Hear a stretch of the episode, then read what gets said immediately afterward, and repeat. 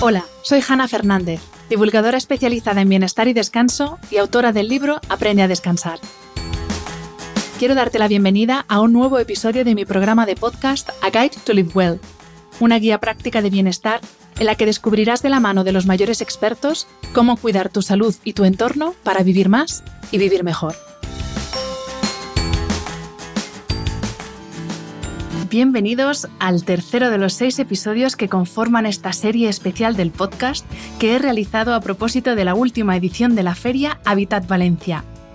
En estos seis episodios, diferentes expertos del mundo del diseño, la arquitectura y la medicina nos explican cómo el exterior influye en nuestro interior. En esta tercera entrega vamos a hablar de la temperatura, el término homeostasis define el estado de equilibrio entre todos los sistemas del cuerpo necesarios para sobrevivir y funcionar de forma adecuada.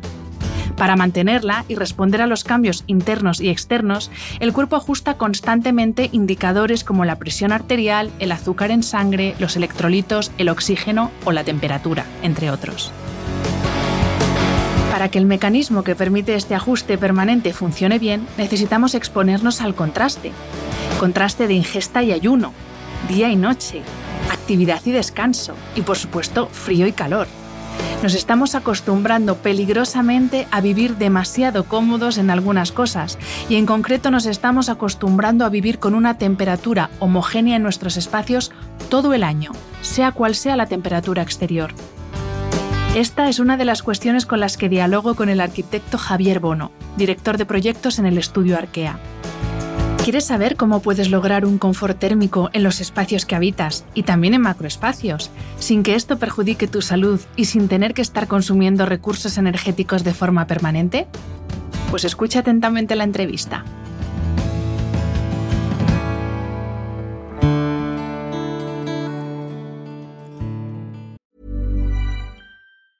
When you're ready to pop the question, the last thing you want to do is second guess the ring.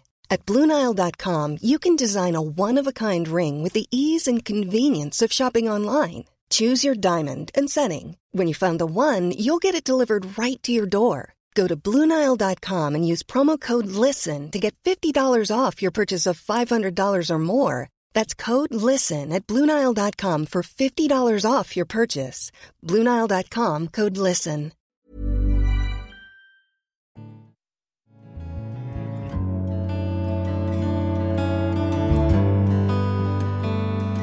Javier Bono, bienvenido a este podcast. Muchísimas gracias.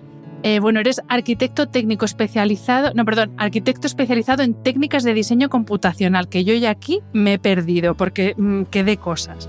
Y aparte, eres director de proyectos en, el estudio Arkea, eres profesor también de la Universidad Politécnica de Valencia. Y, pero bueno, hoy vienes a hablarnos de confort térmico. O sea que, a ver, este match arquitectura-confort térmico, ¿cómo, cómo, cómo encaja? Pues es un match que la verdad que encaja perfectamente y sobre todo ahora, ¿no? Cada día más que estamos más preocupados por la, por la sostenibilidad, por la eficiencia energética, por emitir menos CO2. Ahora mismo cada vez somos más conscientes, y yo creo que en tu podcast también lo, lo, reflejáis, de que los espacios en los que estamos, los entornos en los que nos movemos, nos tienen que aportar confort, nos tienen que aportar bienestar. Y uno de esos elementos de confort y bienestar es el confort térmico. Por eso, los arquitectos que diseñamos los espacios tenemos que preocuparnos porque esos espacios sean confortables térmicamente y además cada vez gastando menos energía. Es decir, diseñar para no tener que consumir mucha energía para que los usuarios estén cómodos, estén confortables. ¿Y qué entendemos por confort térmico? Porque claro, yo digo, vale, pues que yo esté a gustito, pero yo tengo mi termostato personal, tú el tuyo, entonces claro, no todos coincidimos. ¿Qué se entiende entonces por confort térmico? Pues a ver, confort térmico es lo que básicamente todos reducimos a tengo frío, tengo calor, lo que hacemos es básicamente detectar una situación de disconfort térmico, es decir, no estoy confortable en ese entorno. Para que te hagas una idea, el cuerpo humano es, es, una máquina que está constantemente consumiendo energía. Es como, digamos, como si fuese una caldera que está produciendo calor continuamente. Para vivir, para respirar, incluso para dormir, estamos quemando combustible en nuestro interior y estamos generando calor. ¿Qué pasa? Que el, cuerpo necesita estar constantemente entre 36 y 37 grados. Mientras que una caldera, un termo, lo que hace es se apaga cuando llega a ese nivel de temperatura, nuestro cuerpo que tiene que hacer no puede, no puede apagarse porque seguimos respirando, seguimos viviendo. Lo que necesita es liberar temperatura, liberar energía en el entorno en el que está. Cuando el ambiente es demasiado frío y liberamos demasiada energía, es cuando sentimos frío, es decir, estamos perdiendo demasiada energía. Al cuerpo le está costando mantener la temperatura a 36 grados, tiende a irse hacia abajo. ¿Qué hacemos? Nos abrigamos. Cuando hace demasiado calor, significa que el cuerpo, por sus medios naturales, eh, no está consiguiendo liberar toda la energía que necesita hacerlo. Es decir, sudamos, se nos dilatan eh, los vasos sanguíneos y aún así no conseguimos que el cuerpo se mantenga a esa temperatura. Pasamos demasiado calor. Pues básicamente, explicado de una manera lo más sencilla posible, eso es el confort térmico. Una situación en la que el cuerpo no siente estrés para mantener su temperatura habitual, que son 36 o 37 grados. Es curioso que estamos hablando de confort térmico y, claro, hay personas que ya pueden incluso pensar que el confort térmico es tener una temperatura homogénea todos los días del año, eh, en cualquier estación, eh, en cualquier latitud. Y esto justamente cuando hablamos de bienestar y de salud eh, es todo lo contrario, porque el cuerpo humano o el diseño humano está hecho para el contraste entre la luz y la oscuridad, la actividad y el descanso y también entre el frío y el calor. Entonces, entiendo que vosotros también tenéis que tener esto en cuenta cuando construís o diseñáis un edificio pensando en el confort térmico, que ese confort térmico no quiere decir que siempre haga 25 grados. Exacto. Efectivamente, desde que apareció el aire acondicionado y apareció la calefacción, lo que la mayoría de, personas eh, hacen es intentar mantener siempre la temperatura de la vivienda a la misma temperatura. ¿no? La realidad es que no es necesario, es decir, de hecho la horquilla en la que el cuerpo humano se encuentra en situación de confort va entre 19 y 27 grados. Lo que ocurre es que si, nos, si tendemos a habituarnos siempre a la misma temperatura, nuestro nivel de exigencia al confort sube y cada vez eh, aguantamos con, menos, tenemos menos capacidad para soportar cambios de temperatura que tradicionalmente y que habitualmente han sido capaces de ser soportados por, por todas las personas. O sea, en ese sentido, eh, entender no es tanto un trabajo de arquitectos, sino es un trabajo de, de, de, de, todos, ¿no? Entender que en unas determinadas temperaturas simplemente con abrigarnos o simplemente con abrir la ventana o una serie de estrategias podemos conseguir tener confort sin que en verano el aire acondicionado tenerlo a 16 grados, ¿no? Y sin en invierno tenerlo a, a 28. que el salón parezca una playa del trópico. Exacto. Em, vosotros cuando pensáis o diseñáis un edificio, ¿pensáis en temperaturas específicas para cada estancia según lo que se va a hacer en esa estancia. Me explico. En este podcast hablamos de bienestar, pero también hablamos mucho de descanso, de dormir bien. Y una de las claves de, un dormitorio, para que un dormitorio sea un templo del descanso, precisamente es que no tenga una temperatura excesivamente elevada, por lo que tú dices al principio, porque al dormir necesitamos bajar un par de grados de la temperatura corporal. ¿Qué, ¿Qué, temperatura es la idónea para, si quieres te planteo dos, tres actividades? Digo, trabajar, dormir y estar tranquilo, descansando en casa. Ahí tenemos distintas eh, temperaturas. Sí, más que una cuestión de temperatura, eh, hay que ver la temperatura como, como, una horquilla en la que nos tenemos que mantener para estar confortables. Lo que sí que es cierto es que si nosotros, por ejemplo, estamos practicando deporte, a nuestro cuerpo le, le, cuesta más, es decir, produce más energía y le cuesta más disiparla. Por lo tanto, necesitaremos un espacio con una temperatura menor, no solo una temperatura menor, sino que también esté adecuadamente, eh, adecuadamente ventilado, que tenga una protección solar, es decir, que no recibamos radiación solar mientras estamos haciendo deporte. Al contrario, por ejemplo, cuando estamos durmiendo, sí que es cierto que no debe de, no debemos sufrir una temperatura excesiva, porque lo hemos vivido este verano, bueno, los últimos veranos, que cuando la temperatura no baja de 27 grados, es imposible dormir, dormimos mal, bueno, eso luego tiene una serie de consecuencias, pero sí que es cierto que como la actividad que estamos realizando es, digamos, eh, a, nivel eh, fisiológico, una de las que menos energía genera, es decir, cuando dormimos, eh, nuestro organismo está produciendo menos energía cuando hacemos deporte, necesitamos que la estancia tenga una temperatura superior a, la que necesitaríamos para estar confortables haciendo deporte. Entonces, a la pregunta original de sobre si se tiene en cuenta, desde luego. Es decir, cuando nosotros calculamos eh, eh, la energía que necesita un espacio para, para estar confortable, estamos considerando, lo primero que todo, eh, la actividad que se va, se va, a realizar en esa estancia. Porque de eso va a depender la sensación de confort en ese, en ese momento. Luego ya vienen pues, los materiales, el aislamiento térmico, la radiación solar que recibe a través de los huecos, pero sobre todo la actividad que se realiza porque es el día y la noche, es decir, cambia muchísimo. Y eh, al contrario, cuando en una estancia no hay un confort térmico, eh, vosotros tenéis, no sé, lo mismo por la experiencia propia con vuestros clientes, em, ¿sabéis ¿Cómo se traduce eso en cuanto a bienestar? Me explico. Yo, por ejemplo, si tengo mucho calor, no puedo pensar. O sea, yo si quiero estar focus pensando, necesito estar casi tiritando. Sin embargo, eh, si quiero estar viendo la tele, no puedo tener frío porque estoy como incómoda y estoy más pensando en el frío que otra cosa. Pero no sé si esto tiene consecuencias más allá de la incomodidad en cuanto a, yo qué sé, se me ocurre cambios de humor, se me ocurren mil cosas, pero no sé vosotros que si tenéis eh, conocimiento en este sentido, si sabéis. Sí, básicamente viene ligado por lo que comentabas. Es decir, al final lo que provoca una situación de disconfort térmico es una situación de disconfort, como puede ser una situación de disconfort acústico o de cualquier naturaleza, o estar rodeados de personas con las que no nos sentimos a gusto. Es decir, al final cuando el ser humano psicológicamente no se siente cómodo, se siente en una situación de estrés, en este caso estrés térmico, eh, bajan automáticamente todos los parámetros que tienen que ver con concentración, incluso el propio funcionamiento del cuerpo funciona peor. O sea, estamos menos concentrados, estamos de peor humor, eh, nos cuesta más desarrollar actividades físicas, actividades mentales. Entonces, básicamente todo lo que hay estudiado en ese sentido y todo lo que está regulado en ese sentido, lo que busca es garantizar unas unidades de confort. Las unidades de confort tienen su propio criterio, su propia unidad regulada por una, por una norma ISO.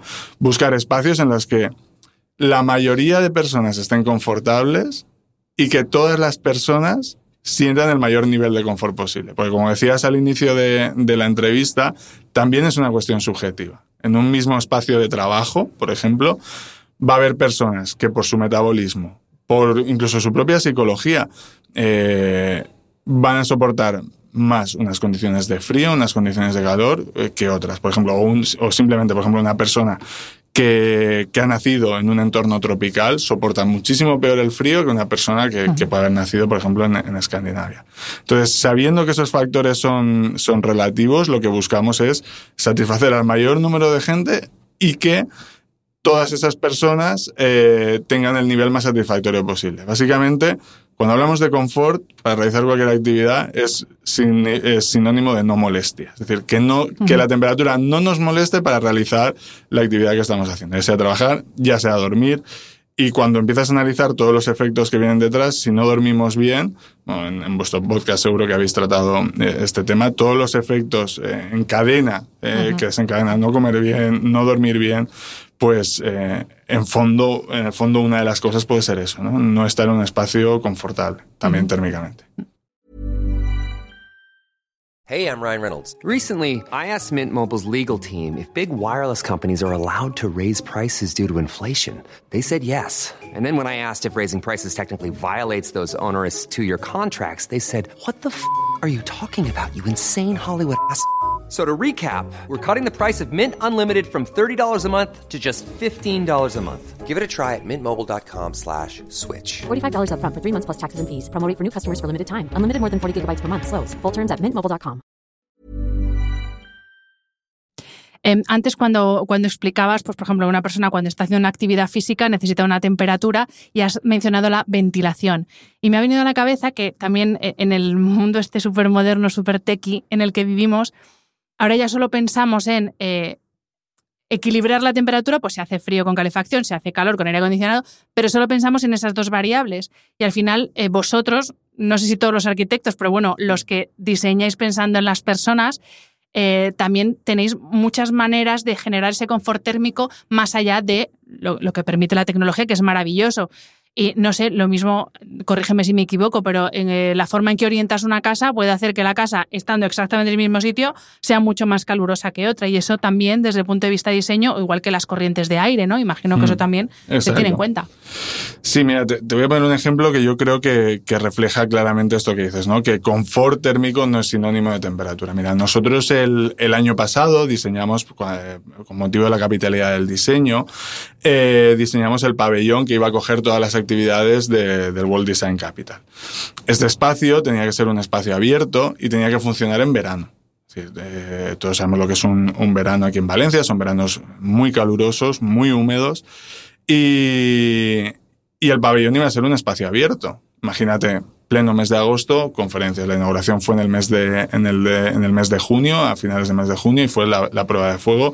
Juntar a más de 80 personas en un espacio abierto y que estuviesen confortables a pesar de que en la propia plaza estuviésemos a 35, incluso días de 40 grados. ¿Cómo lo hicimos? No pudiendo modificar la temperatura, porque además no queríamos hacerlo, porque queríamos no gastar energía con, con ese, con ese proyecto. ¿Qué hicimos? Favorecer al máximo la ventilación, es decir, orientar bien el edificio para que eh, respondiese a las direcciones principales del viento, que eran este-oeste, diseñar una envolvente que permitiese el paso del viento, es decir, que no obstaculizase la, la, ventilación. Y además aprovechar al máximo, teníamos una fuente al lado que además refrigeraba el, el ambiente, sobre todo en los días secos, es decir, aprovechar todos los recursos, humedad relativa, temperatura... Eh, digamos, no tanto temperatura de ambiente, sino temperatura de bulbo húmedo, por así decirlo, es sensación térmica, influida por la, por la humedad, velocidad del aire, para conseguir que las personas estuviesen con más. Y además que no recibiesen radiación solar, es decir, que estuviesen, que estuviesen en sombra. Con todos estos factores, sin alterar la temperatura ambiente, que evidentemente era calurosa, conseguimos que en ese espacio se pudiese estar eh, cómodamente y pudiese estar de una manera confortable asistiendo a las conferencias y participando en los talleres. Y claro, en ese cálculo entiendo que también tenéis que contemplar la energía, es decir, el calor que genera cada uno de esos cuerpos que se va a concentrar ahí, porque no es lo Exacto. mismo experiencias en el cine tenemos todos. Entras al cine y dices, bueno, bien, temperatura ni sí ni no, tal, y de repente la sala se llena y te quieres morir. O sea, y ahí imagino que ese cálculo también tienes que hacerlo. Efectivamente, o sea, todas las personas cuando liberamos eh, calor, cuando liberamos energía para estar confortable, lo estamos compartiendo con nuestro medio. Es decir, yo estoy más fresco, pero la sala en la que estoy cada vez está, está más caliente. En ese sentido, cuando se calcula cada estancia, tiene mucho que ver también con la actividad que se está realizando. Con, consideramos que las personas son una fuente de calor, como puede ser la entrada de luz en una, en una, ventana o una calefacción en un momento dado. Pues en este caso, para el ejemplo del área del ágora, evidentemente se tenía en cuenta y la solución es circulación del aire. Uh -huh. Y por eso se planteó el proyecto de manera que la circulación del aire fuese máxima, es decir, que, que hubiese una renovación de aire pues como en cualquier ambiente exterior. Y el agua también puede ser un elemento que regule térmicamente, porque esto siempre se dice, vamos, yo que soy de Madrid, que vengo mucho a Valencia, es, claro, es que aquí estáis al lado del mar, aquí nunca hace el calor que hace Madrid. Sí, no, no me quiero poner demasiado, demasiado científico. Eh, la humedad es un arma de doble filo. Quiero decir, eh, cuando tenemos un ambiente, por ejemplo, si tú eres de Madrid, eh, en Madrid los veranos son muy secos. Sí. El ambiente es muy seco y es un tipo de calor que, que, es muy sofocante. Sí que, por ejemplo, notamos todos que, por ejemplo, en Madrid sudamos menos que, que en Valencia. ¿Esto por qué ocurre? Sin embargo, la temperatura, por ejemplo, en Valencia es menor, ¿no? Por la influencia, por la influencia del mar, ¿no? Que digamos que hace de algún modo de, de colchón térmico y que hace que la temperatura no oscile tanto como, como en Madrid. El tema es que la humedad lo que hace también es que cuando la humedad es muy alta, el sudor que yo tengo, por ejemplo, voy a poner un ejemplo muy, muy sencillo, cuando todos tendemos una camiseta en un día húmedo, cuesta mucho más de, de secarse que en un día, en un día uh -huh. seco. Pues lo mismo ocurre con nuestro sudor.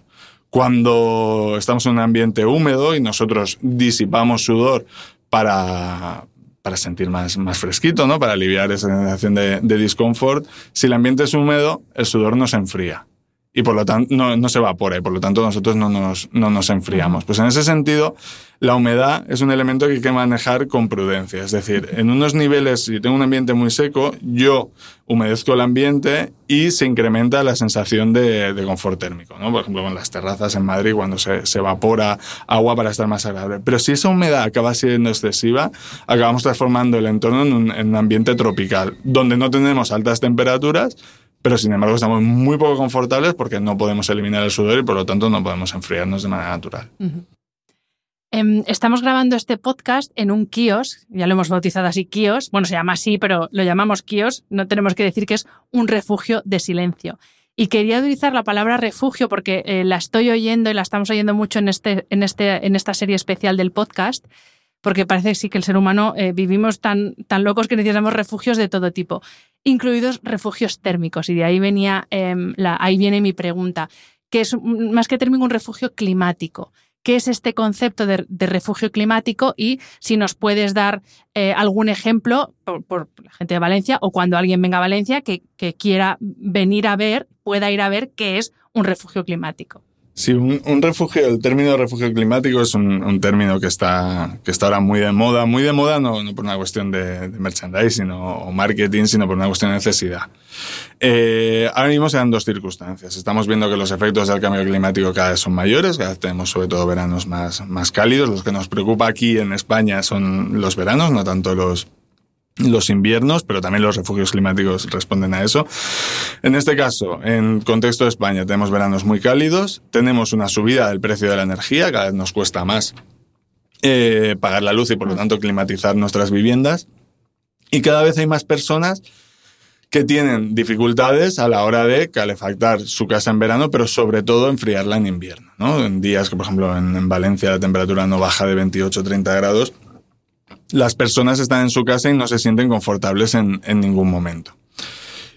¿Por qué se habla de refugios climáticos? Porque los refugios climáticos son espacios públicos, abiertos a todo el mundo y seguros, evidentemente, que lo que hacen es proporcionar ese confort térmico, ese confort climático en días donde no es posible ah, para el conjunto de la ciudadanía por cuestiones, evidentemente, del clima y también por cuestiones eh, económicas. Por ponerte un ejemplo súper sencillo, no hace falta venirse a Valencia a visitar ningún, ningún refugio climático.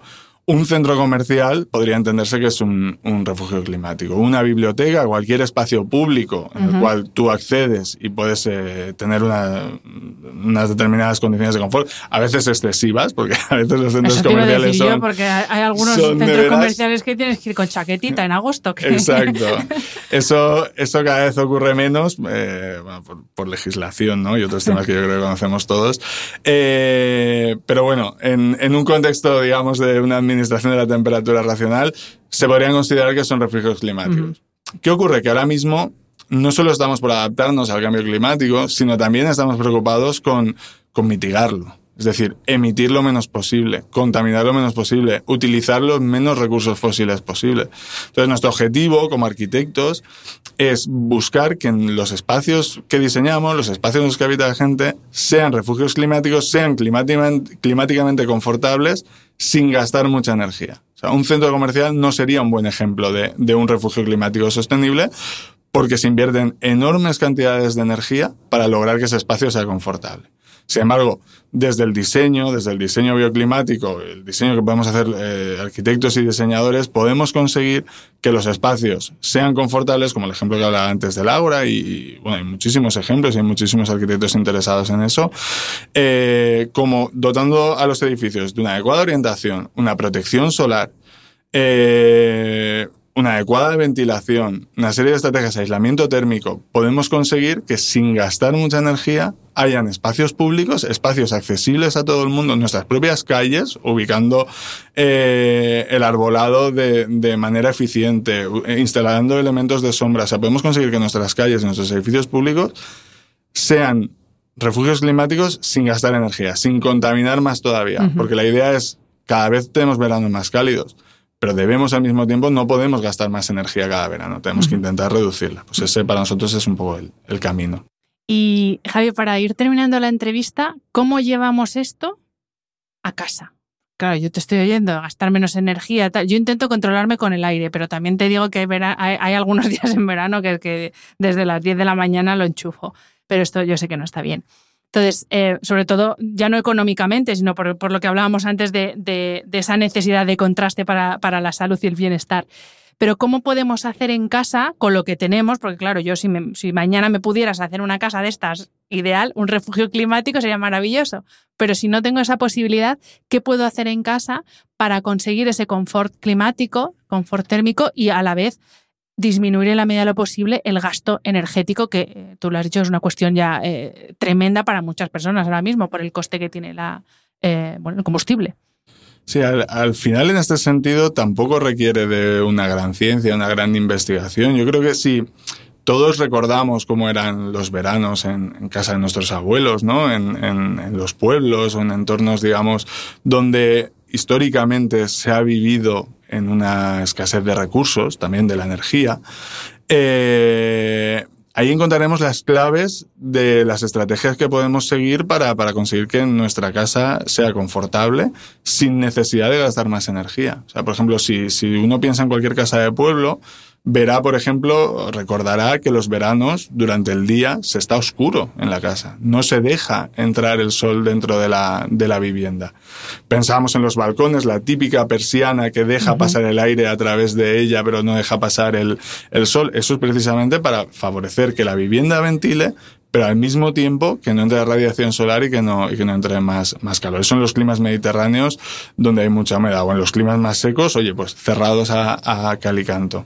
Entonces, eso en verano y en invierno al revés, es decir, abrir las ventanas, intentar mantener el ambiente interior lo más cerrado posible, es decir, para que no perdamos eh, calor ventilando excesivamente son medidas que simplemente si somos más sensibles a, a nuestro entorno y, y, y, somos más conscientes de, de, cómo estamos en ese momento, podemos tomar y que, que no tienen ninguna ciencia sin recurrir inmediatamente a, a encender el aire acondicionado cuando entramos a, a la vivienda. ¿no? Sentido común. Y mira, ahora que explicas esto, me estaba, bueno, estaba recordando que eh, lo circadiano, porque también en temas de descanso y sueño hablamos mucho de ritmos circadianos, eh, lo circadiano es, hay, hay, un dicho en inglés que es live, uh, live with light, sleep at night. O sea, es, vive con la luz y duerme cuando hay oscuridad. Y también es, es aplicar el sentido común, pues igual que lo has explicado, pues cómo, cómo es el verano en el pueblo de toda la vida. Pues lo que, lo que han hecho toda la vida nuestros mayores, pues eh, también hacer un poco de caso a, a, la naturaleza y a cómo está diseñado todo.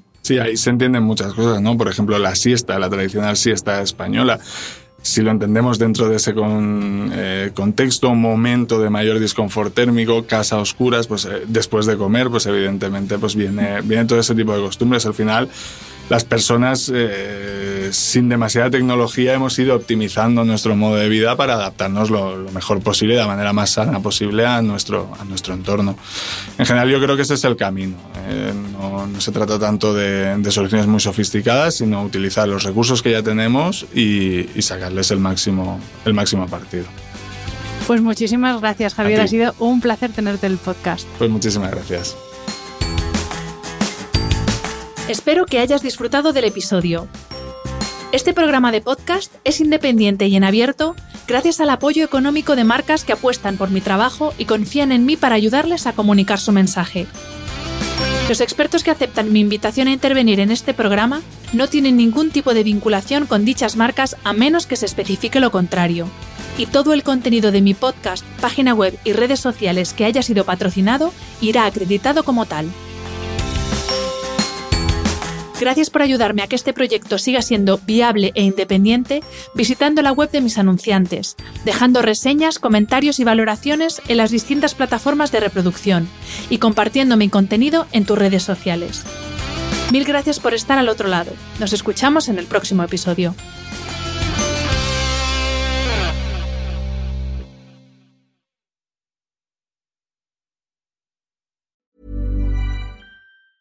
Planning for your next trip?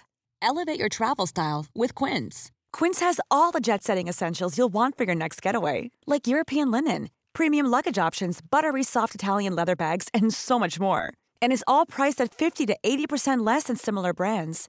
Plus, Quince only works with factories that use safe and ethical manufacturing practices. Pack your bags with high-quality essentials you'll be wearing for vacations to come with Quince. Go to quince.com/pack for free shipping and 365-day returns.